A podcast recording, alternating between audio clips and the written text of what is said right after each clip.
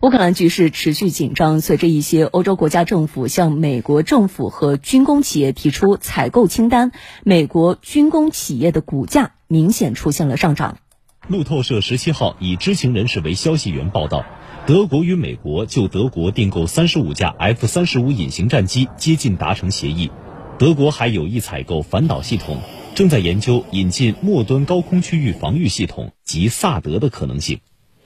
波兰国防部十六号表示，波兰迫切希望走特别快速程序购买美制无人机。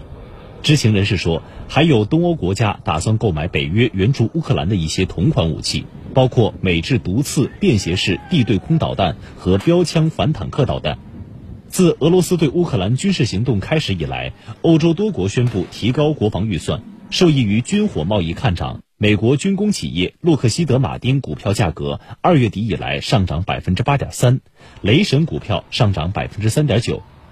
美国对外销售军火要经过谈判、审批等流程，通常需要好几年。不过，为卖出更多军火，美国国防部正在设法加快审批和交付进程。